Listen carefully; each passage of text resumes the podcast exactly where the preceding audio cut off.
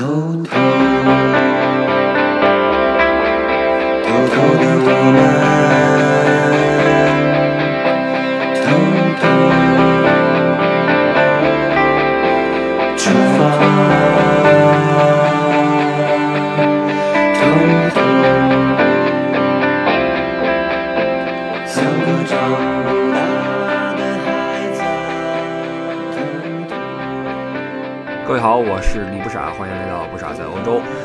这期呢，我们继续前几期有一期说的打工的话题啊，这期我们接着聊这个事儿。那今天这个录音环境呢，我边上有个人啊，边上是艾迪啊，艾迪已经被群里的朋友封为捧哏巨匠啊，千年捧哏艾迪。但是今天艾迪不是嘉宾啊，为什么？找这么一个人在旁边呢，这样的话我说的话顺畅一点啊，有一个倾诉对象，省得我眼前是一话筒，你知道吧？得酝酿情绪，这样的话我不用酝酿情绪，哎好吧？这个接着说哈，打工的事儿，正好你也知道点儿，你你你知无不言啊，哎想说什么你也跟着说。好好，那个上期说到我去那个越南人那店，然后呢不是很顺利，那厨子有点问题，拿那抹布拽我，你知道吧？啊然后我就就说算了吧，然后回去继续去念书啊，去干嘛？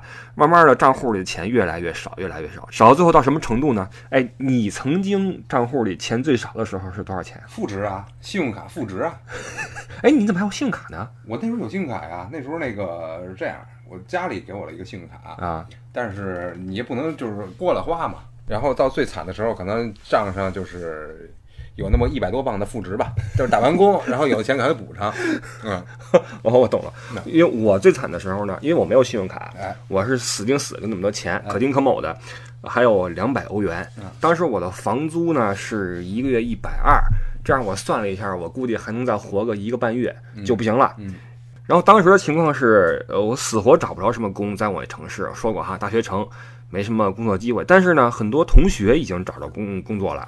你比如说女生呢，去一些什么嗯酒店给人家打扫卫生啊什么的，嗯这些活儿，我就发愁。然后这时候正好通过艾迪曾经一个同学，你那同学当时在汉堡念书，你有印象吗？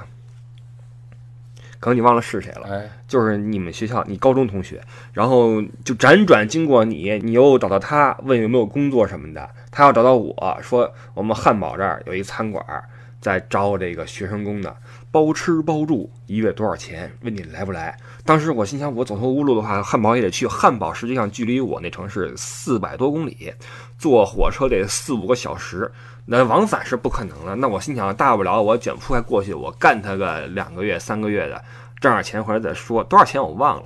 当时我就横下一条心，就准备就这么干了。但实际上，你打工也好，工作也好，这包吃住是很危险一个事儿，尤其是那种有些办公室啊，他这个住跟这个办公室恨不得一个屋子，这样很危险，你知道吗？因为这样的话，你住在工作岗位上，意味着你随时可以起来工作，对吧？那你随时可以起来工作的话，老板可以随时跟你说，哎，那个把这弄一下啊，反正你也没事儿什么的哈这是个很危险的一个事儿，所以尽可能的哈，不论你是打工也好，干什么也好，尽量别住在办公室，这这这危险啊，危险！除非你跟老板关系特别好。那当时我就准备就就过去了，结果也是呃这命里有，说这个呃我们这城市哈，在我们城市郊区，大约坐车得有半小时的那么一个地方，坐车半小时已经算郊区了，你知道吧？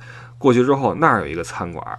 然后那餐馆里面有一个中国学生在干活，说要不然你来试试吧。正好辗转认识了这么一个大姐，说你来试试吧。说这钱也不多，但是呢，嗯，总比你去外地强嘛。然后我说那就成，那我去我去试试去吧，对吧？然后我就这个找了身衣服，我说那个到这餐馆去试试，能不能把我给收了吧？当然头一回去餐馆，所谓的面试也没什么经验，觉得这个去餐馆，当时说要找水吧，那水吧需要穿什么样衣服呢？当时印象中对水吧就是穿一白衬衫，然后一黑马甲，一领结，跟那摇那个那个什么那玩意儿啊。然后我也没有白衬衫，也没有黑马甲，也没领结，只有个黑衬衫啊，短袖的黑衬衫。我说就是他吧，找一黑衬衫出来，找一黑裤子，一黑皮鞋，去吧。然后骑自行车，得先骑自行车去一个车站，然后倒车去那个小的。嗯，也不叫县城，就跟个小村子、小镇子似的过去。那儿有一个中餐馆，就就被这个大姐带过去了。带过去之后啊，这个先跟老板娘打了个照面。老板娘说：“哎，你来了啊，我我看了看我，看看这牙口什么的，觉得还行啊。那你先先试试吧，来试试吧。我是很忐忑啊，老板娘很很很轻松，我那大姐也很轻松，我很忐忑。那第一次去，那时候也小，那二十郎当岁，没怎么出去跟人打过交道，就很很紧张。然后那时候开始就开始学习一些餐馆里面基本的东西。那实际上这个。呃，他找一个帮手的话，是个人就行，哎，也不用说太怎么着，餐馆嘛，对吧？对，没有那么多技术。哎，说一个轶事，嗯你的轶事，我把话筒离你近一点。哎，当时你在英国找工作的时候，嗯有一次你跟我说你找一个花店的活儿，你记得吗？对对对，那个 那个也是在我们边上的一小镇，然后特别特别那种等于富人区一个小镇，坐火车差不多二十分钟到那儿。然后呢，我就是哎那时候没工作，然后到处溜达。到处溜达，然后溜达那小镇呢，然后无业游民啊，看人门口，然后说那个需要有经验的啊，有经验的 florist 啊，就是这这那呃就是花匠，花匠就是就是花师，你知道吧？啊，这这怎么说插花师那意思？然后我说我那时候就是特别那什么啊，就是你你到那那份儿上了嘛，管他那个呢，试一试嘛啊啊，试一试，因为你想包个花儿能有多难？经验不都是一学就来了？哎，一级一学就来了嘛啊干什么好上手嘛，就都好上手。然后我就跟人去了。纯英国人开的店啊啊，然后就是差不多四十多岁的一个这个店主任，还有一小姑娘在那儿打工，呃，店主是男性女性？女性，女性啊。然后我说，我这个有经验啊，我在我在国内我包过花儿，哎呦啊我包过花儿，然后那个家里我也包过，然后说能不能在这儿干？然后说可以啊，你来试试吧，我们就我们试试啊啊，可以。然后那个，但确实是有机会，总总觉得一下从天而降啊，我现在已经有点听不下去了。真敢上是吧？我 我都已经捂着脸了，真的，我这脑脑门儿汗。你接着说，你然后那个 就有顾客来买花呢，啊然后那个那个那老板娘就就前面就招呼我，哎，那个那个什么，你赶快给后面包一下吧，然后 就开始了，然后咔咔咔咔咔几下，包好了以后。嗯，然后也没人没说什么，哎，觉得说人挺好的，确实人挺好的，特别 nice。那就是那富人区嘛，嗯对呃，那个素质都比较高，不会直接说你什么。然后，嗯，那啊，然后跟边上那姑娘说，哎，你再给包一下。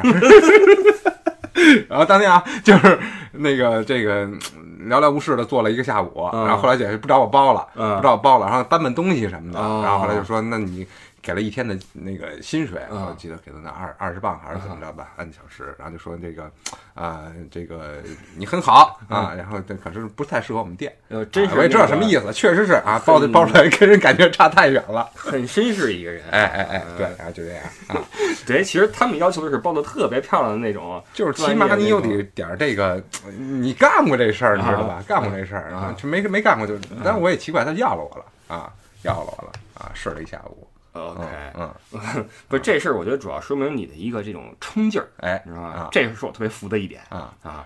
我跟你说啊，还我还还一事儿，这我没听过是吧？还一事儿啊，我我在英国学的那个那个传媒嘛，对就全什么都学，灯光、摄影、什么影啊评全都学啊，但是呢，没有一项是专的，嗯它不像学摄像或者说嗯学学灯光什么的，就干这是专，啊为什么什么事儿都能干一点什么事儿都能干一点儿，然后。摄影也做过那个，就是小的那个呃作品什么的，嗯也得教。嗯然后回国以后，然后就是我不是在一个杂志社打工嘛，嗯然后那时候打工的时候，然后嗯人家人家说正好是赶上奥奥运会的时候，嗯，然后零八年的，哎，零八年，嗯。啊，他有展馆，然后当时都是外国请来的团队，嗯。然后说需要一个会呃英英文的，嗯，然后的摄像师，摄像师，哎呦我天哪，等于他们也是找的中介，然后中介去找这方面的人才嘛啊，然后他正好认识我的一个同事，同事说，哎，我们有一同事从英国回来的呀嗯，啊，也学传媒的，然后问我你能不能干这事儿，我说这事情我干过呀，不是你这想当然的功夫，我挺佩服的，挺佩服的。我说我其实我是这么想的，我说什么事儿我可以去试试的话，不成功呢我我我我去接触一下这事儿啊啊，也许是一机会，砸了砸了，也哎，因为这事儿确实接触过啊，确实接触过，但是嗯你一一到那儿就完全那什么了，你你你得对焦什么的，包括什么的，嗯沟通我是没问题啊沟通我没问题，然后怎么照什么的，嗯一拍过来好多是虚的，哎呀，好多是虚的，然后人也没说什么，人家啊也没说什么啊，然后那个因为相处一天，然后处的关系不错，哦聊得挺好啊，然后后来就说这个嗯。可能不能用的片儿，他们又去拍了一下 啊，等于完成了一半的工作啊懂了，懂了啊，也不错，也愣头就上啊，也不错啊。不是这事儿给我一个启示，哎我把这话筒拿过来了啊。好，这事儿给我一启示，就是人在找工作的时候，不用对自己要求那么高，或者说期待那么多，因为任何一个工种工作，你都不可能上来之后做的跟人家熟手一样，对吧？所以给自己一个空间。给这个自己一个机会，有的时候是需要这种往上冲的劲头啊，这种劲头我是很少啊，所以这个在这个尝试这块儿，我一直都比较的怵一些啊，怵一些。包括前不久录歌也是，艾迪录的特别坦荡，我录的特别忐忑啊，这就是一个一个一个区别哈。说回来，到了餐馆之后，就跟老板娘学一些啊，不是跟我那学姐学一些，呃，什么杯子配什么样的酒水啊，因为都不一样。可乐是一个杯子，那个矿泉水是一个杯子，酒杯包括白酒、红酒都不一样。当时也没有接触过，所以觉得很 很很多东西要记哈，记了半天。然后包括说是水吧嘛哈，实际上你要往上呃上菜啊等等的哈，都要去去学。那实际上就把我给收下来了。然后当时的工作时间是呃每周去个大约三天的样子。呃，早上起来是十一点半开门，就中午开门，但是你要提前去，提前大约十点半就到位，因为餐馆是这个晚上下班之后呢就不收拾了。早上起来去了之后，在这个擦地啊，把桌子重新擦一下，因为晚上都比较人困马乏，就回去了嘛。早上起来等于是从十点半开始，然后到中午下午三点钟休息啊，下午的休息时间，然后五点半下去再开始，然后到差不多十点半的样子。因为那个小镇上交通不是很方便，要等那个车，每天要坐同一班车回去，所以基本上是十点四十多、五十多坐车，然后十一点多、十一点半吧到家。是这么一个时间，那每天的薪水啊，就现在一想是觉得挺少的，每天是三十欧元啊，就三十欧元雷打不动。不管这一天你是多少客人什么，因为我们不挣小费啊，我们是水吧嘛，不挣小费，就这么多钱。但当时实际上已经非常满意了，因为这个避免了我要去卷铺盖去别的城市去干活去嘛，那就难受了。你如果跟这个呃厨师帮厨住一起，然后每天就下去干活什么的，那你就完全跟一个。当地的一个雇员一样了，那就很难受的一个事情。你如果说中间可以回家去看会儿片儿啊，或怎么样的话，还还好一些啊。当时我的感受，于是就此就在这个餐馆扎根下来，开始工作。从这时候起呢，也是我对这种在海外的针对外国人的这种中餐馆的一个比较。呃，深刻的了解的开始。那在餐馆里面就觉得很多事情是很新鲜的，然后很好玩的。你比如说后厨，在后厨他们之间的关系呀、人员的流动啊，包括每个人的性格呀等等吧。那个时候开始就接触了一些在工作岗位上面的人，觉得挺逗的。你比如说大厨，曾经和张将军聊过打工的话题，尤其是这个餐馆，跟大厨聊的很多啊。大厨还挺照顾我的，一个大哥，现在也不知道不知道怎么样。另外就是帮厨了，帮厨都是曾经跑出来的。那些所谓的。黑工啊。帮厨这个位子上，呃，人员流动比较大，经常隔几个月就换一个，因为他们实际上理论上是不能够跑出来的。不能够脱离自己那个就是那个区域啊，因为他们的身份问题嘛。出来的话，不久要要回去，而且在当时还是有一些黑工现象，现在几乎没有了。现在查的也严了，然后餐馆都正规化了。在一些呃餐馆的初期什么的，当时哈有一些这种现象，但也不多，实际上是比较危险的。那呃和他们短暂的接触的时候呢，嗯，就会有一些交流嘛。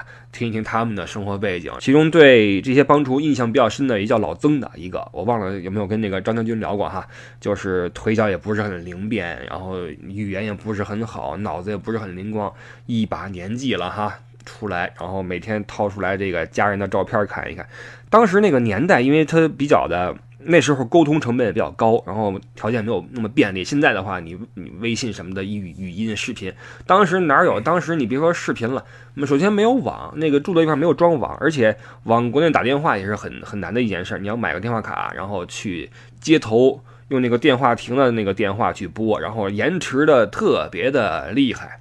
呃，开销也很贵，所以当时在在海外的长期生活是是很很辛苦的。所以我跟那个张将军呢，就就尽可能的往他们那个住的地方啊带一些什么呃文娱的东西。你比如说书书书，我们也少也不多，呃，主要是一些片子，从网上下一些片儿过来带过去一起看啊。像我就带一些这种文艺片比较多一些，像什么《辛德勒名单》呐、《三峡好人》呐这种片子。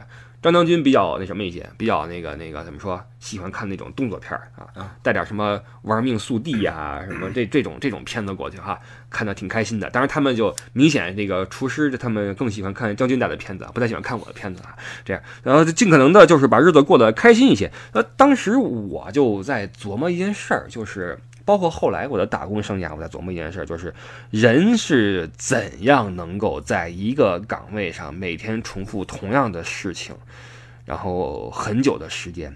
我觉得这其实是一个挺难的一个一个事儿，因为人是有追求的嘛。你不论是想实现你的理想也好，还是你仅仅是对一些新鲜事物的求知欲也好，人都有这种追求。但是当你的客观环境不允许的时候怎么办啊？所以这个时候我觉得人呢，要么就想办法在课余时间啊、闲暇闲暇时间去，要么就是另外一条路，就是在岗位上开始，你因为没有新鲜事儿嘛，就就传新鲜事儿出来啊。嗯，比如说为什么办公室八卦那么招人喜欢呢？闲得慌，对吧？或者说在一个相对闭塞的空间里面，比如说一个小村落。或者又是一个小地方，他这个闲话传的总比较快，因为他没事儿干，就就传这个。在餐馆里边也一样，餐馆里面也是一个小的社会小集体，尤其是后边这个大厨跟帮厨之间的关系呀，谁服谁，谁不服谁呀？俩人一见面，先得说我在哪儿干过多少年，我去过什么地方，我那餐馆是多少人，我怎么怎么着，就就是聊这个，那就很很奇怪。所以这个厨房后边的这个局势也是一会儿晴来一会儿雨，包括这个嗯，厨师们和老板娘的关系也很微妙，对吧？你想。这个大厨他是签约的哈，签约一签签了三年，就三加一的一个合同，这加一加不加看他自己的，不想加就不加哈，这是法律规定的这种劳务输出的合同。他一签签了三年，钱也不多，说实话。那他作为一个在国内嗯混过的，还曾经混得不错的，出来就是为挣点钱。出来之后这么小的一个空间，厨房才多大对吧？每天在那儿憋一天，当时他就跟那儿。找一个桶，那种上货时候拎来一个肉的那种桶，桶用完之后不就没用了吗？空的嘛，光往地上一扣，坐那上面，没事的时候坐桶上面开始切蘑菇呀、剥蒜呐，什么什么的，就一边切一边跟我聊一些事儿，问问这个外面的世界啊，说这个那个的，挺可怜的。然后帮厨呢，就是帮厨，实际上往往是在德国已经生活过一段时间的，曾经。跑出来这些人，他们跟那个正规军、跟这个正规厨师之间呢，就有一种这个，哎，说不上是谁瞧不起谁啊，就是反正就是我怎么着，我怎么着，就彼此之间哈，你配合也配合，但是还是心存芥蒂啊。所以眼看他们在后边那进行着微妙的沟通，包括他们跟老板娘之间的沟通，我觉得也挺有意思啊。当然，包括我们和老板娘也是有着这种。这种一些差异，观念上的也好，或什么也好，因为当时，呃，当然现在我和这老板娘关系还不错啊，他们一家人。当时是因为我是念书，他是做生意，他跟这个老板哈，咱们再再多说点八卦哈，就是他跟老板这个餐馆是一个典型的华人在外面这种开的餐馆的这么一种一种一种构成，就是呃女主外。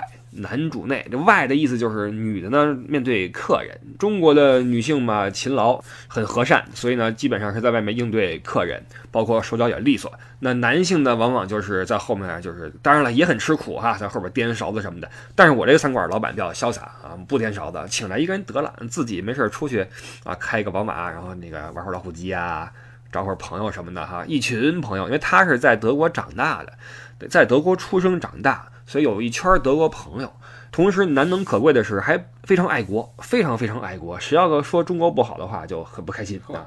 特别喜欢这个跟人说我们中国一定要怎么样，中国人在外面一定要怎么样，人特别好。他曾经有一次是晚上出门，然后那天下雨大雨，然后回来路上看到前面一个一中国学生哈，学生一看就是学生，他也不认识，在那捡家具，拖着个什么椅子还是沙发还是什么。桌子呀往回走，他看着挺可怜的，把车停下来说：“来，我帮你一块儿一块儿给你拉过去吧。”啊，对这些学生挺好的，他挺逗的，曾经练过武术啊，然后那个身子骨特结实。然后我说：“后来为什么不练了呢？”他说：“还，别提了，那个练的时候，那个一不小心把那个陪练打折了，打折了之后。”打折之后心存内疚，就 算了，不练了，太猛，知道吗？练那些中国功夫太猛，不练了啊。这么一个人很豪爽一个人，他就是很喜欢交朋友，经常带着我们晚上了下班之后说：“哎，走啊，跟我去老虎机房。”我说：“我不去，不去，我觉得没什么兴趣。”他就去了啊，当然也就是小玩啊，也不会输很多啊。每天输个三五十，呃，百八十，就是这样的。但是输的时候，呃，没什么动静；赢的话，回来趾高气昂，把钱往桌上一拍，哥们儿赢钱了？不得了了。那不得了了，老板娘很开很开心啊！哇，你还能赢钱呢，四维，就就是这种 这种情况啊。现在回想起来，他们在当时也是比较年轻的一个状态，因为两个人，呃，结婚的也早，就南方的这个同胞们结婚早，生孩子也早。当时他已经有两个孩子了，第一个是男孩，第二个女孩，这就很很那什么哈，很很很很顺。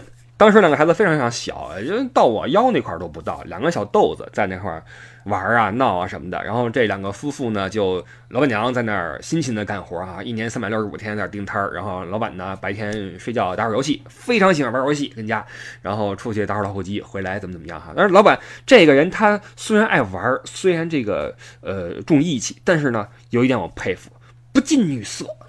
哦，哎，不会因为这个出事儿。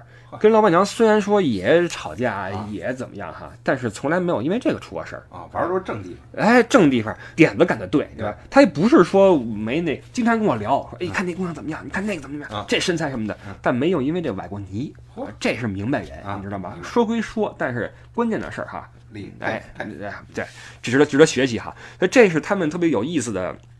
当时的一个生存状况，我们的一个餐馆人也不多，但是各司其职，也是其乐融融。那我们像我作为一个外边来的一个临时工，一个礼拜去个三天四天的，就是跟他们处的算开心，然后挣点闲钱。当然挣的这个钱，你说多也不多，你像一个礼拜挣个九十或一百二，一个月就是四百欧元上下。这四百欧元，你除了房租、生活费之外，也就剩下个一两百。买点什么衣服也就就没了啊，其实也就是也就是这样，这是当时在在餐馆的一个一个基本的状态。然后这个餐馆呢，我是几进几出，在餐馆干久了之后，我还曾经尝试换过其他的一些一些工作啊，也是去打工。然后后来又回去之后，这个餐馆终于挣钱了嘛，然后开始往大了扩，然后终于搬进了我们那个城里面啊，到我们城市里面找了一个非常好的地方，开了一个巨大的一个一个餐馆，我帮着装修啊什么的，也是看着他们日子越过越好。然后前不久我回到我们那个城市之后，还特地去拜访了一下这这这家人，儿子女儿已经很大了，都上大学了。当时还是小孩儿，现在已经进了大学。然后他女儿看到我之后，第一句话就说：“啊，叔叔，你看上去好小，好小。”他那个小就是矮的意思，啊就是你个儿矮的意思。但是我其实我是不矮的，但因为他当时小的时候看我是很高很高的嘛，现在他长大了嘛，是大人了嘛，他说啊，你看上去好小，所以就感慨这个这个时间过得快啊，小孩已经长大了。这个这是在餐馆，但后来为什么又去其他地方去打工呢？因为在餐馆挣的钱不够花，或者说。时间长了之后，你也觉得腻得慌。当年我这个厨师跟我说过一句话，就我们这大厨现在已经回回国了哈。呃，当时他说，我跟你讲啊，我跟你讲，干什么尽量的哈，尽可能的别干厨师。他自己是厨师啊，他说我们这一行呀，你看人都说这个嫁人什么的别嫁厨子，为什么呢？我们成天跟厨房待着，待多了之后人就傻了。就也不知道外边的世界，也不知道情况。哎就我曾经带他进城溜达的时候，他他几乎不进城，几乎不出门。啊有一次我带他进城，去我们那个城市中心走一走，我们小城市，呃什么都不知道，也没有什么语言能力，就跟着我走，然后基本上就是跟这个世界是脱离了脱离了关系。这也好在他是当时在那个年代离开中国四年。你要说这最近这四年你离开中国再回去的话，那就真跟不上了。当时还变化没有那么大，所以回去之后就是尽快的拿这个钱买房也好，或怎么样也好，嗯，才算跟上了脚步啊，出去集中的去挣点钱又回去了。这是他当时一个情况，我记得很清楚，当时拿些片儿去去他们那地方看，然后他问过一些问题，让我瞠目结舌。曾经有一个问题是这个，当时是演那个法国的一个历史的一个片儿，好莱坞拍的哈。好莱坞拍的一个法国历史的一个片子，看到一半，他突然问我说：“哎，我说我有一个问题，我一直没想明白啊。”我说：“什么问题呢？”他说：“这个不是法国的事儿吗？”我说：“对啊。”他说：“那他们说的好像是英语吧？”我说：“我说对啊，因为是美国人拍的片子呀，那当然说要说英语了。”他说：“哦。”然后我就挠了挠头。然后后来又换了一个片子，换成那个当时一个纪录片叫《故宫》，讲的是故宫的事儿。然后那个镜头在那摇哈，说这个。呃，皇帝选妃一般选在什么场合进行？然后怎么样？它有一个场景重现，你知道吧？用那种虚化的镜头拍那个当时的皇帝和妃子之间的互动什么的。他就跟我说：“哎，我有一个事儿想不明白，当时有摄像机了吗？怎么能拍到这些画面呢？”我说：“我说这这这，你说对吧？你就有点那什么。所以这个这个人还是要多走走啊，多多接触点外面的事物。不论你是做什么工作，因为嗯，不仅是厨师，你任何一个工作都有可能把你限制在一个比较小的这个范围之内，你的视野可能没有那么宽阔。但是尽可能的多了解一些其他的事物，还是还是有好处啊，有好处。现在这哥们儿回去应该过得不错啊，后来联系也不多了。这在餐馆，后来为什么换地儿？因为这个时间长了嘛，没什么意思，而且呢，这么干活没效率，你知道吗？一天耗在那块儿。在餐馆有一个好处是什么？就是它管饭，你吃不了的你可以兜回去，对吧？你你有时候那个自助餐最后反正也是倒，你就拿你饭盒打个包回去，你可以继续吃。那几年这中餐吃的是不行了，简直是。受不了！一开始去的时候肚子里没什么油水，每次一到开饭特别开心，尤其是那个自助餐剩的那个那么多哈，哇，种类很多，然后你随便挑着吃，觉得很爽。到后来哇，简直就不行了，这个什么都不想吃，就想吃点面条什么的。所以后来就就觉得换个地方去干一干，因为在德国还有另外一个打工圣地，就是斯图加特啊，这个地方，呃，看过德甲的知道这个城市哈。实际上在旅游这个这个角度来说，这个城市没有。什么好看的？几乎是没有，除了一个奔驰博物馆，因为它是奔驰的总部啊。除了这个之外，基本上没有什么其他的亮点。那为什么它是一个打工圣地呢？因为它是一个工业中心，在斯图旁边的这些高速上面都是那些大卡车、载重卡车拉的那些，就物流啊，非常的繁忙。这地方工厂特别多，所以这就吸引了很多西边和西南边的这些部分。的留学生的这个这个呃兴趣，就是我们一到假期啊，全部前往斯图加特去找工作去。然后我觉得这地方可以一试，因为平时你在餐馆耗了耗一天三十欧元，一个月下来你手头也没什么钱，又耽误时间又攒不下来，对吧？所以你觉得应该换个地儿试试去。于是就一咬牙一跺脚，然后找了个假期也去了斯图。呃，当时那边中国学生去打工是怎么着呢？是很多人合租一个房子。就是你是白班儿啊，我是晚班儿，轮流回来睡，就这么一个情况，挺辛苦的。我去之后呢，正好是机缘巧合交了个女朋友，于是就住在他们那块儿去了。在住这块儿就得到解决，然后每天去那儿去，先去一个劳工中介去登记，然后他去给你去找一些工作。哇！效率之高啊！在我那个城市，我是根本找不着工作。去了那边之后，我第一天登记，第二天电话就来了，说时间有没有来吧？这是打工职场啊，这个打工圣地。然后我就开始去面试。然后他这面试呢，令我颇有微词，因为他这个劳工中介呀，是根据对你这感觉给你分配一些这个工种。你比如说女生，女生都去，因为那工厂多哈，女生都去什么巧克力厂。包巧克力什么的，我认识的女生一旦去巧克力厂出来之后都胖三圈，真的吃的，因为巧克力可以吃，你知道吧？然后我觉得这活儿不错，后来发现只有女孩能去巧克力厂，男生是去不了的。我去的是什么地方呢？一开始去的是一个水果厂，关键是去了之后呢，工头他又要根据你的这个外貌去分配你的工种，是说怕你的荷尔蒙影响不是产品吗？就是我记得很清楚哈，我跟我一起去有一个来自。浙江的一个小兄弟，你知道那边的我们同胞都比较的精干，是吧？你比较那个，嗯，戴个眼镜，然后一看就是学霸级别的，人也挺好的哈。然后我也去了，那会儿头发也挺长，虽然我也戴眼镜，但我个儿高，对吧？嗯，比如说你是那工头，你是那个那个工厂的，你想要找人来搬货，你是找个一米八的，还是找个一米七的？高的呀，高的有劲儿啊。对呀，啊，所以说每次我都要被分配到那个重的那个活儿那块去啊。所以同是水果厂。那哥们儿就去苹果部了，我去的是香蕉部，因为苹果部哪儿轻松啊？苹果部是你坐那块儿，然后前面流水线啊，有苹果过来。你在欧洲买苹果，它都是那种一小盒，对吧？底下一个塑料泡沫小盒，上面是那种保鲜膜包着，包着四个、六个、八个这种的。他按照要求来往上码苹果，码四个、码六个，你就用手去抓就行了。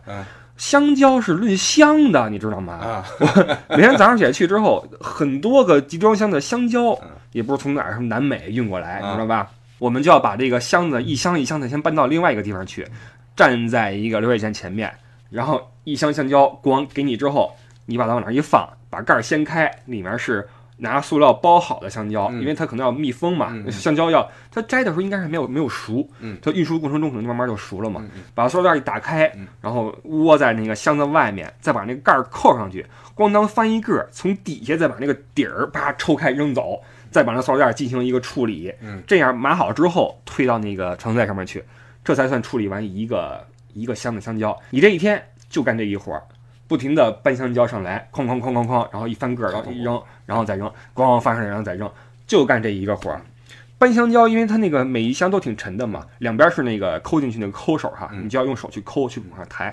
然后当时我到什么地步哈？干完之后，但是我我比较比较比较那什么，比较比较柴啊，我比较柴。跟你去肯定没事儿，你知道搬的不亦乐乎。我去之后，每天晚上，我记得我开宿舍那个门，嗯宿舍不是有门把手吗？我那手都攥不住那门把手，我是用那胳膊肘儿把它压下去，然后把门推开，你知道吗？就那个就那个手那个关节都肿了。一般来说，就是这个武侠小说里面一个就是。呃，武武学高手啊，都是日以继，就是每天都在做同一样的工作，然后练成一个神功。对，你有没有在做了，比如一个月或者嗯半年以后，然后突然觉得这个不是事儿了？我跟你说啊功力大涨嗯，不仅是武侠小说里面，啊！你包括现在那少林绝学啊比如说金刚掌，哎，怎么练呢？比如说你每天去拍树，对你拍三年是小成，嗯，拍个九年是大成，是你就可以出山了，对对吧？啊那我搬香蕉也一样啊，搬到差不多一个月之后，嗯我觉得我这个手啊，这劲儿大了，啊你知道吧？这个肱二就起来了啊啊，三角肌也起来了嘿啊，就就觉得这个上肢力量确实得到加强。是，但是呢，这人快废了，你知道吗？因为当时我们那个流水线啊，呃，工头也不是哪儿人，反正不是德国人。工厂里面你注意，工厂里边的工人很多都是东边来的，你什么波兰也好啊，什么也好，那边是什么什么地方？出大爪的地方，哇，这 劲儿都大着呢。然后咱们跟那儿干，这整个工厂恨不得就我一戴眼镜的，你知道吗？啊，人都是带纹身，你知道吗？穿一短袖，绷着那一身肌肉，我那儿好衣服直逛的，那时候瘦，那时候又瘦又小，然后戴眼镜儿，直咳，都快咳血出来了。搬香蕉苦逼劳工啊，工头在那儿喊快点儿快点儿什么的，快点儿！我让往上搬呐，搬的非常的痛苦，在香蕉部干了很长时间，然后劲儿练挺大的。然后我跟你说这个呀，这个还比较挣钱，比餐馆挣得多。但是这还是我去的第二个工作，第一个工作我因为实在是不堪重负，嗯，不干了。嗯，第一个工作是什么？我告诉你啊，第一个工作是，呃，去之后先给我发身衣服，嗯，发了一个大肥裤子，发了一个工作鞋工靴，但是工靴哪儿都有，工靴是那个前面那个脚掌硬的，那里边有铁皮，砸不坏啊。然后还发了我一件那个橘红色那个背心儿，嗯上面有两个横横的荧光条。哎，我说这是什么情况啊？第二天又去了哈，因为这个工人呀，上班都特别早，嗯乘坐这个公交什么的特别早，恨不得四五点出门了。对，到那儿之后，然后去报道，然后我一看我这工作，哇，你知道哈，在欧洲每家这个住 house 的话哈，垃圾是扔在自家门前垃圾桶里面的，嗯，垃圾桶呢定期去收，对吧？你推到门口去，对，然后有一个大车来嗯，大卡车后边有一个自动的能把这个桶呜呜上去咣当来兜进去，然后再下来这么一个，然后嗯。开车的是一司机，嗯。然后后边还有一个专门负责推桶这个人。对，推桶这个人呢，就是他没事在车后边吊着，嗯。你知道吧？嗯。一个踏板非常潇洒哈。嗯。到站之后，把往上一跳，把，把桶拉过去，嘣儿咣当，然后下来之后把桶推回去，往上身轻如燕往上一跃，嚯，哎，然后吊上那杆儿啊。走，呜呜，再去下一家。哎，我就是干这个的，我就是这个吊着这个人。哎。当时是我，这是我去斯加特之后第一个工，嗯，然后第一天嗯。我就去了，我那天还下雨，好嘛，我去，凄风冷雨，然后然后当时呢那个开车那司机一看是我来了，他也知道今天是什么下场啊，因为生手都不行啊，加一看我这瘦骨瘦如柴，啊。就说你你准备好加班吧，啊。我说那我说来吧，然后就拉着我去那个附近的小镇去转悠去哎，那个镇子上都要收垃圾嘛嗯，他那个桶往上吊啊，也是需要。这个手感的，啊你不是说一下就能吊上去，一下就挂上去，弄半天，总是在这块掉链子。然后呢，最尴尬的是什么？就是他那车开得很慢，嗯对吧？然后他会在一些小路上面呀，把后边的交通堵了。嗯后边跟了一串宝马、保时捷，你知道吧？德国人开好车，因为那个 house 都是富人区嘛。嗯宝马、保时捷、奥迪后边开着，然后看到我戴一帽子，穿一个荧光条，你知道吧？嗯下着雨，嗯然后那个跳下去，然后把桶拉过去，往上、往上、往上送，又送不上去，嗯咣当咣当送不上去嗯，然后然后上去之后再下来，然后吊上去继续开嗯。当时觉得就不行了，你知道吗？觉得这工可怎么干？你知道吗？丢人是吧？丢人，你知道吗？因为你想，咱们不是说这个出身多好啊，咱们也是一般人家。对但是怎么说，你在国内也不至于干这个去，是对吧是是你在是是，你 好歹你抹着一把眼泪，然后抬着垃圾桶。对呀、你说何必呢？这是对吧啊？怎么就跑这儿来了？当天又下雨，当天你想啊，我记得那天我干了有十个小时，十小时，因为一般来说七小时能完的活儿，我干了十小时嗯，因为手手太生嗯。十小时，你就算站一地方站着，你也不行了，你也累够呛我还得跳上跳下扒那杆儿嗯。后来我就觉得我快从上面掉下来了，我啊我吊那杆儿上就跟那个当时那个那个摇摇欲坠了。哎，就吊上面，就跟那个长臂猿似的，上面这晃悠，你知道吧？这晃悠，不行了。然后我心想，不行，我这活儿干不了了。当天晚上，不行了，我 我跟工头说，我说对不起，我说明天我不来了。说怎么了？我说这我我我干不了。啊他就白了我一眼，说你们这些废柴啊，废柴 真是废柴，还想挣钱。就是啊，回去念书去吧啊。然后我找中介公司嘛，我说不行，我说这这这个荧光条的衣服呀，我说我还给您啊，我受不了。你你看我这眼镜儿，我就跟这个我狠狠地扶了一下我眼镜儿，我说你觉得我适合这活儿吗？然后他说那好吧，那我再给你找一找啊。于是这才给我送去了水果厂，啊然后去了香蕉部。嗯香蕉部一般搬了恨不得一个月，哦挣点钱儿啊，挣点钱儿。然后问一下啊，嗯当时的这个嗯一小时是挣多少钱？这个一小时能挣个九欧元吧，啊，嗯，九欧元左右。差不多。因为现在德国最低的是七块五到八块，嗯嗯嗯，当时因为这是体力活儿，嗯就挣得高一些嗯啊。算高了。你像你这样的话，你四小时能挣四九三十六欧元，嗯，你就比在餐馆待一天要时间要挣的多了，是，对吧？那就这么说，相对来说，这个流水线的工作比餐馆是要高的当然了，啊餐馆因为它是不走你的工卡的，啊，所以说在工厂打工对我们来说是很很实惠的嗯。在餐馆的话，等于其实换句话说呢，是变相的被剥削。啊对对对，但是呢，你你也能接受这个这个条件，因为他毕竟管吃嘛，然后他也对你也不错，当然当个朋友就处就好了啊，是这么个回事。所以呃说剥削难听了哈，嗯就是这么个意思。但是在工厂，你就是有一说一，我来干活打卡，对你就给我钱，对吧？是这么回事。所以在工厂的话，你就好好干。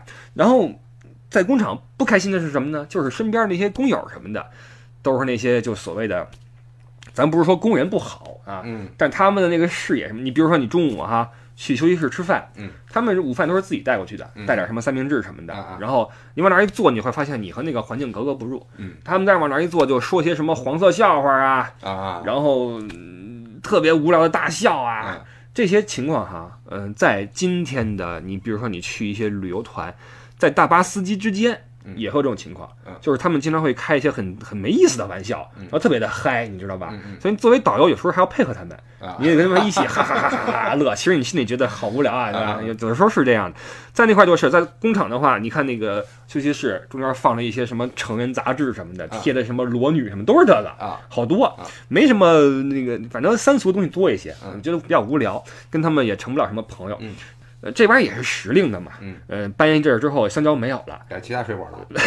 没有，呃，因为苹果部牢牢的被那些学霸占据，我就没有机会。后来呢，又换了一个工，是干嘛呢？是去展会啊，展会里面去那个负责这个这个后勤。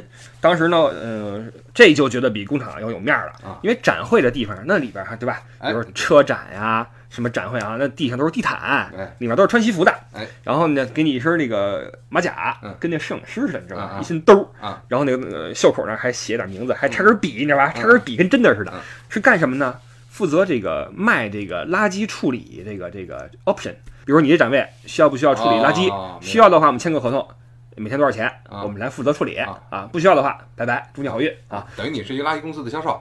呃，不不不，销售的那太太那什么了，我们就是那个 垃圾公司捡垃圾的，呃同时负责推销。然后我们是一个 team 啊，我们 team leader 是一韩国人，然后这个韩国人可以说非常流利的德语，他应该是二代啊在这出生的嗯，等于跟德国人就聊得非常好了。我们那时候是学生嘛，去了傻了吧唧的嗯，然后就跟他混。韩国人对中国人一向就那么那么没事儿哎，，那么回事儿。哎，他也不觉得跟你什么，我们都是东方人，没有啊，没有。我们几个人就一起每天推着一个巨大的一个垃圾车，然后在展会里面游荡啊，然后看垃圾扔进来，啊明天啊，不许再往那儿扔了啊！你需要不需要处理？需要的话多少钱啊？在那儿干了一个展会的时间，然后挣点钱。这个活儿觉得还是比较轻松的，因为第一你不用在车后边吊着，你也不用搬香蕉，你不需要体力，你只需要去走一走，然后看似比较体面哈，还有个有个工作服什么的，还 OK。这个是在展会的活儿，然后还干过一个哈，在斯图加特这个地方，我干过很多个工种。都是中介公司给我安排的。干过最崩溃的一个、最累的一个啊，是什么呢？是在轮胎厂。轮胎厂这个这个是一个厂房，嗯，你抬头之后看不见顶儿的轮胎啊，摞得巨高巨高，一个架子一个架子，按照型号、按照车型来编好。然后呢，你负责一个传送带，旁边有一个电子屏幕，这个屏幕上显示下四个轮胎，比如说是你就去推一个车去取这个前胎、后胎，给它放上去。把轮胎从从那个车上从架子上取下来，运到传送带，然后放在袋子上运走。要注意不要搞错，因为它前胎后胎是不一样的嘛，左右都不一样。你要去搞这个事儿去。我轮胎之沉是我之前没有想到过的。虽然说它没有中间的轮毂，嗯，但那个橡胶也是非常非常沉。那都是大力士靠那那那练劲儿的。你国外的大力士大力士大赛 可不是翻那个翻几圈儿，对对对，啊特别的沉。然后我就当时就觉得。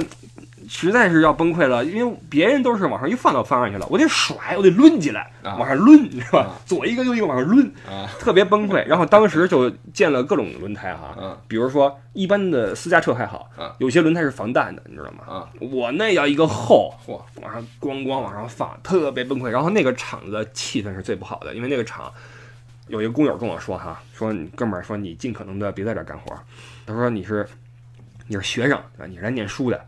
赚点钱就走吧，因为这块儿非常的排外。虽然你没有看到，但他们非常排外，有时候会放一些什么纳粹的那种歌曲什么的，是这么个地方。嗯说你尽可能的赶紧走。然后我搬两天之后，我也受不了了，太沉了，你知道吧？不行，我说工头儿，我说我推一下我推一下我眼镜儿，我说你觉得我适合这个工作吗？就这这么回事儿。这是在那个城市干了一段时间，当时挣了不少钱哈，在工厂，但是之后再也不想去了。你觉得何必呢？啊，全是体力活儿，全是体力活儿，你。你在工作中你得不到什么收获，完全没有收获呀，啊除了体力的付出没有收获，还不啊如回去跟厨师聊天呢。哎对，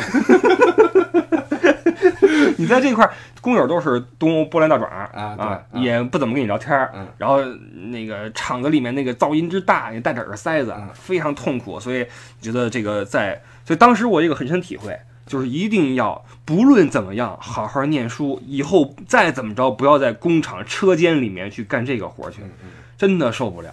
就是你，如果你但凡还有点这种对新鲜事物的追求的话，嗯你是完全受不了。每天有八小时、九小时在这块儿，你忍受着工头的这种催促和机器的轰鸣去弄这些玩意儿去，反正我是受不了哈。嗯这段时间给我的激励还是挺大的，我觉得不行，以后不能够，嗯、去成为一个。当然了。呃，我们工人有力量啊，工人也光荣对吧工人光荣啊，但是呢，可能不太适合我，是吧？啊戴眼镜的不太适合对，应该去搞创作啊。一直认为自己是个文艺青年啊，文艺青年怎么能去搬轮胎呢？怎么能去收垃圾呢？对吧？为了生活所迫，嗯对吧？没办法，所以当时带了点现金啊，又回到了我的城市，哎，哥们儿兜里鼓了鼓了，然后呢，潇洒了那么一两个学期，嗯然后又做直升空，对吧嗯？慢慢钱又没了，然后怎么办呢？打电话，喂，老板娘啊，所以这餐馆对你还真好，对啊，啊，我说没事，我看看你去啊。他说：“那你来吧，那个那个呃，穿好工作服啊。”于是就又回去重操旧业，啊拿起了那个小纸牌儿、小小圆珠笔啊，请问您吃什么啊？甜酸鸡啊，古老肉，好，没问题，一份甜酸鸡啊，快点儿，前餐走啊，春卷炸起来，就开始干这个了啊，又回去了。这时候回到了我们那个城市去去餐馆，又就回去。然后在我们城市，我有一段时间比较走运哈，嗯，我找了另外一个工作是什么呢？是在一个专门做这个 cable 啊做这个的工厂去给人做这个线，做串线。什么叫线呢？就是比如说 USB 线，或者说电视那个线，嗯，各种的导线啊，它其实挺难的。嗯它那个呃，等于是一个工厂嘛，嗯，等于是给各种的电子配件做那种导线的一个地方。这个地方是我干过的，呃你从呃技术含量上是最高的一个工作，也是从体力上来说最轻松的一个工作，不得不这么说。但是呢，呃，这块儿让我感受到一个点是什么？就是这个人呀，确实是你或者说术业有专攻吧，或者你说这个，呃，因为你自己的能力也好，你的嗯爱好也好，或者你的这个大脑的构成也好，有些活儿天生就适合你，有些天生就不适合你。你像在这个地方，我就非常的不顺利。按说这个活儿是很轻松的，就做那块儿哈，你给你一个刀子，手术刀，然后一根一根线，你把这根线，因为是没有处理过的导线，你把它，比如说外边那个皮削一圈儿，然后拔开之后，里面可能是二十根小的那个线，红的、蓝的、呃棕的、白的各种颜色啊，然后你根据它的颜色，你把它焊到另外一个那个元器件上面去，给你一个小焊笔，嗯，嘣儿嘣儿嘣儿往上焊。然后这时候我就发现，我做这种细致活做的非常不好，就是那个手总是对不好那地儿，总觉得好像有点抖啊，怎么着，就是对不好。然后呢，经常容易出错儿，这东西出错儿是不不行的。你还不像餐馆儿，你说你牛肉变猪肉了，这个呃不行，牛肉变猪肉也不行哈。啊，再做一盘。牛肉变羊羊肉，对嗯，你可以换，但是在那块儿你这东西它是成本啊，对你你你搞错了就不行啊，于是就很崩溃。然后当时呢，我有一个目标，我想给自己买一笔记本儿嗯，电脑嗯，我看中了一个特别好一索尼的。你像我这种内心骚动的都爱用索尼，你知道吗？你像理工男都用什么惠普，你像我这种骚动的用那种呃充满设计感的白色的啊，当时流线型的哎，索尼的一个一千四百五十欧。哦，啊不便宜。当时啊，我心想为了这个目标我努力啊啊，怎么办呢？然后我就白天我去焊那个线，晚上我去餐馆去那个做水吧去嗯，就使得那段时间非常累，然后白天特别困，犯困，然后就得强打精神去弄那一根又一根的线。然后这块儿我做的是是差，是是让这个厂里边的厂长对我非常的不满意。它是一个小作坊，呃，一共也就是员工也就是个是德国人开的吗？德国人开的，嗯呃，十个人吧，十个人，然后办公室里边他们也相互打岔、相互聊天什么，但是聊的就比工厂要高级一些了。听广播，每天是从头到尾听广播，然后去聊一些事儿，一边做活一边聊。然后我就发现，因为我们是几个中国学生一起去做，我是做的最最差的一个。它技术含量虽然有，但不难，就是你只要细心就行。但我就不行。那同时呢，我把我做线的一个工友哈介绍去了餐馆，嗯跟我去刷杯子去了。这哥们儿一星期菜了四次杯子。啊，就手上就不行，你知道吗？那杯子就往外飞，你知道吧？啊就不行。所以这就让我发现，这个活儿真的是不是说所有活儿都能适合你术你，业有专攻啊。术业有专攻。所以后来我就自己就请辞了，我说这个做线这个活儿找一厂长，厂长不好意思，我说可能我就不来了。啊，其实那块儿不不能推眼镜了吧？不能赖眼镜了吧？我摘着眼镜擦了把汗，我说这个对不起，我不太适合这个工作。对，然后因为当时我做错了一批活儿，啊，焊错一批活儿，一批一批啊，焊错了几十个东西吧啊，但是损失其实不大，因为它可以可以重新焊。但是觉得他倒没说我什么，因为这些受过教育的这些老外啊，他也不是不会说去呲瞪你啊，就跟那个花店老板娘一样 哎。对，嗯就跟你们花店老板娘一样。但是我很内疚，我觉得算了，别跟人捣乱了啊，别捣乱了。然后我体力不支，而且笔记本买了后来嗯买着了，那我就哪有功夫打工啊，还得玩游戏呢。啊，后来就不去了啊，所以后来就在这个餐馆儿再持续的做一段时间，基本上就把这个学生生涯的时间就就过去了，哦慢慢的是靠这些事儿挣了一些钱，然后供自己在在在在生活吧，是这么回事。那呃，说到这个打工这个总的话题哈，就是很多。呃，留学生，我记得当时这个我出来之前，中介就说嘛，那随便打点工，呃，旅旅游就完了。嗯其实真没有那么简单，留学没有那么简单啊！跟您说，呃，你再怎么说，资金的充足是你一切的保证。你有了钱之后，你才能够用心去学习，然后安心去生活。如果你说我这个就拼了命的准备，就靠我自己了。说实话，那您就做好准备，你的学期可能要拉的比较长一些，因为你只要去打工的话，说实话，你是很难再抽出精力去一边去干活一边去学习。这样的人有，但不多了啊，不多了。包括我也是，我经常在上团的时候，现在哈上团的时候，我带本书。我说这样，我白天带团，晚上到酒店之后，每天我看个半章，每天看半章，那这是多好的学习呀！但我发现，在过去一年里面，很难说晚上到酒店之后你能说舒舒服服看会儿书，不行，你就不知道为什么，你衣服一脱往床上一趴就不想起来，就是觉得要不就看会儿电视，要么就刷手机，就这你就很难再去用心去学习。所以精力是有限的，除非你非常刻苦，否则的话，你尽量还是不要指望着说靠你自己的打工来供你自己所有全部的这种生活。艾迪，你当时是靠自己养活你自己全部吗？